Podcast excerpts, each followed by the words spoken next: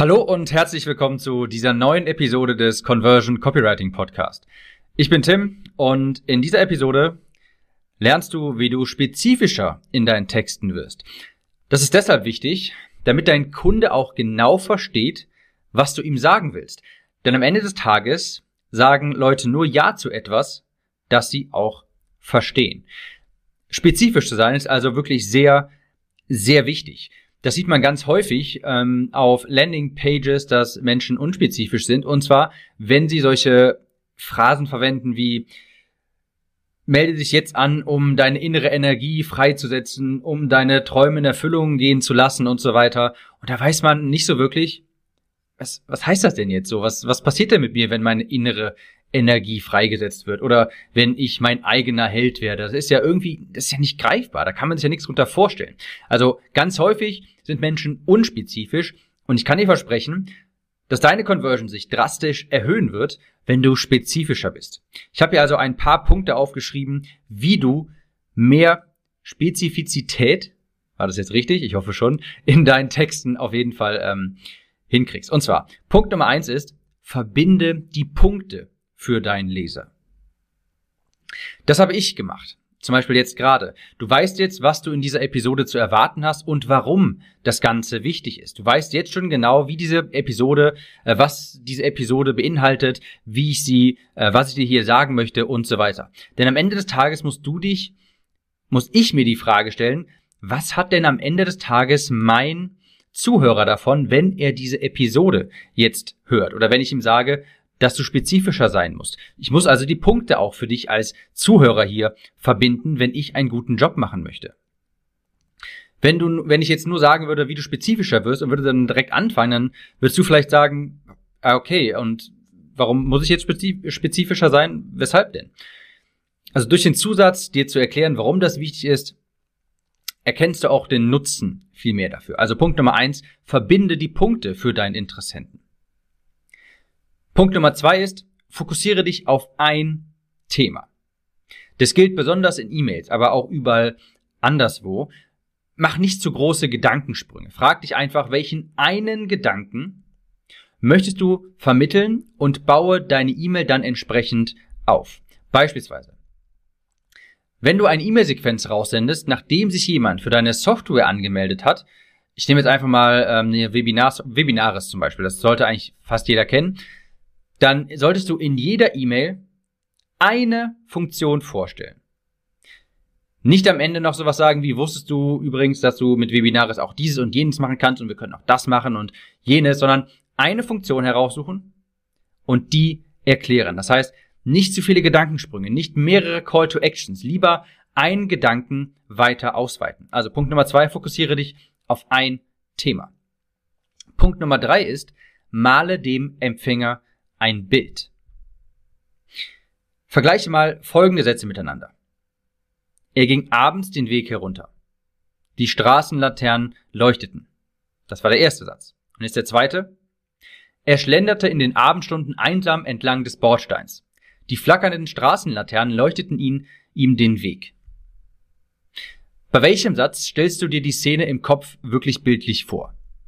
Ich würde mal behaupten, beim zweiten, denn der ist viel lebendiger. Ich habe solche Worte verwendet wie Schlendern, Abendstunden, Bordstein, flackernde Straßenlaternen. Das sind Begriffe und Worte, die malen ein Bild in deinem Kopf. Hoffe ich zumindest.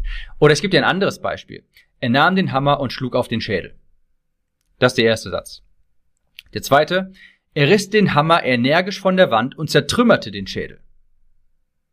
Zertrümmern ist ein sehr bildliches Wort. Das malt auch ein Bild im Kopf des Zuhörers. Es ist viel mächtiger, viel spezifischer. Also Punkt Nummer drei, wie du spezifischer wirst, male dem Empfänger ein Bild, indem du auch solche lebhaften Worte benutzt und das Ganze etwas aktionsbasiert erzählst.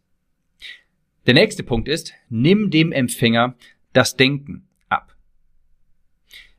Leser fragen sich häufig, das habe ich vorhin ja auch schon gesagt, okay, und was bringt mir das jetzt, wenn du nicht spezifisch genug bist? Oder fragen sie einfach so, okay, und was bringt mir das jetzt und wie geht's jetzt weiter oder sowas? Und dann verlierst du ihn nämlich. Nach jedem Absatz sollte dein Leser sich sowas denken wie, ah, jetzt macht das Sinn, ah, oder sowas wie, ah, stimmt.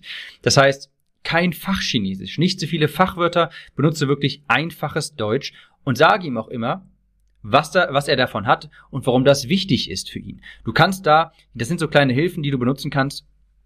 Du kannst da solche äh, Phrasen benutzen wie Fakt ist Doppelpunkt. Diäten funktionieren nicht. Dann hast du ihn dadurch so das Denken abgenommen, sage ich mal. Dann kann er das einfach aufnehmen, diese Information. Dann denkt er sich, ah, okay, Fakt ist, Diäten funktionieren nicht. Oder worauf es am Ende des Tages hinausläuft. Doppelpunkt. Solche Phrasen helfen dabei, die Glaubenssätze, die du im Leser einpflanzen möchtest, auch tatsächlich rüberzubringen. Der nächste Punkt, und der ist auch sehr wichtig, verwende Vergleiche mit etwas, das dein Leser schon aus dem Alltag kennt. Denke mal dran. Menschen schlagen nur zu, wenn sie etwas verstehen. Menschen kaufen nur, was sie verstehen. Vergleiche dein Produkt oder deine Lösung also mit etwas, das er am besten, das er idealerweise schon kennt. Ich gebe dir auch hier ein Beispiel. Digital Marketer hat ihr, die haben ein, eine Bibliothek, eine Videobibliothek quasi, also so einen kleinen Online-Kurs quasi, und dort gibt es ein paar Videotrainings und das haben sie verglichen mit, beziehungsweise haben sie beworben mit Netflix for Marketers. Jeder kennt Netflix und dadurch ist das sofort verständlich geworden. Sie mussten das jetzt nicht großartig erklären mit mehreren Sätzen und Minuten lang, sondern die haben gesagt, hier, wir haben hier, wir haben hier so ein Mini, das ist kein wirklicher Mini-Online-Kurs, das ist ein Abo-Modell, wo regelmäßig neue, wo regelmäßig neue Inhalte reinkommen, Videotrainings. Eigentlich genau wie bei Netflix. Du hast ein Abo-Modell, es kommt regelmäßig, kommen neue Inhalte rein. Und jeder kennt Netflix, also, sie haben gesagt, wie Netflix für Marketer. Kannst du dich ja fragen, beziehungsweise du kannst so den Satz vervollständigen, stell es dir vor, wie, Punkt, Punkt, Punkt. Und dann vergleichst du dein Produkt deine Lösung mit irgendetwas aus dem Alltag der Kunden. Das sind also die Punkte, ich äh, fasse die gleich nochmal zusammen, wie du spezifischer wirst. Jetzt nochmal, gehe ich doch darauf ein, wie man wirklich spezifischer schreibt. Da gibt's auch ein paar Tipps, zum Beispiel verwende Nummern und Zahlen äh, beziehungsweise Nummern und Zeichen. Nummern und Zeichen. Also es ist immer ein Indikator dafür, dass man spezifisch wird. Wenn du ein Eurozeichen irgendwo in deinem Text verwendest, dann bedeutet das, dass du irgendeinen bestimmten Betrag genannt hast. Ein Paragraphenzeichen steht für einen Paragraphen und Zahlen deuten auf etwas Lineares hin, also ein Drei-Schritte-System oder fünf Tipps, um dieses und jenes zu schaffen und so weiter. Also du merkst, du hast dann schon direkt etwas Lineares drin und die Leute das wird etwas greifbarer, wenn du, wenn du Zahlen verwendest. Und wenn du Eurozeichen verwendest, dann musst du ja irgendetwas Spezifisches sagen, einen bestimmten Betrag. Wenn du ein Prozentzeichen benutzt, naja, dann nur weil du irgendein Prozent ausdrückst, das ist dann auch spezifisch, wenn du dann sagst, 57 Prozent aller Leute, was weiß ich nicht was. Also verwende Nummern und Zeichen. Auch das, was ich vorhin schon gesagt habe, in dieser kleinen Story, wo ich die beiden Sätze miteinander verglichen habe, verwende expressive Wörter, also Wörter, die auch wirklich direkt ein Bild malen. Zertrümmern, wutentbrannt, schlendern, fuchteln, all solche Dinge. Wenn ich jetzt fuchteln sage, hast du wahrscheinlich direkt so ein, so ein Bild im Kopf von irgendeinem Mann, der halt, naja, fuchtelt, ne, mit den Fäusten irgendwie wild so ein bisschen herumschlägt. Das sind Wörter, die automatisch Bilder im Kopf des Lesers malen. Verwende vielleicht nicht so häufig so Wörter wie machen, tun, gehen, traurig oder sowas. Das sind die sind nicht so expressiv. Statt traurig könntest du sagen, ihm läuft, laufen die Tränen die Wange herunter oder sowas. Das ist auch sehr viel. Du hast natürlich jetzt sofort ein Bild vor Augen. Dann der letzte Punkt. Erzähle aktive, aktionsbasierte Stories. Wenn du Stories erzählst, dann idealerweise auch mit einem echten Protagonisten, der auch wirklich aktiv ist. Gib dem Menschen einen Namen, also deine Stories sollten ja, ähm, also nenne den Namen und deine Stories sollten dann auch diesen Namen aufgreifen und diese Person etwas tun lassen. Lass ihn Handlungen durchführen, benutze dabei expressive Worte und so weiter und schreib nicht im Passiv irgendwie, das ist ihm passiert, sondern er hat das gemacht. Fazit. Nochmal zusammengefasst, das war jetzt wahrscheinlich etwas mehr.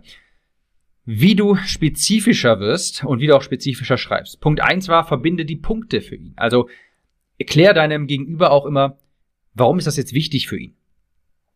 Punkt Nummer zwei, konzentriere dich auf ein Thema.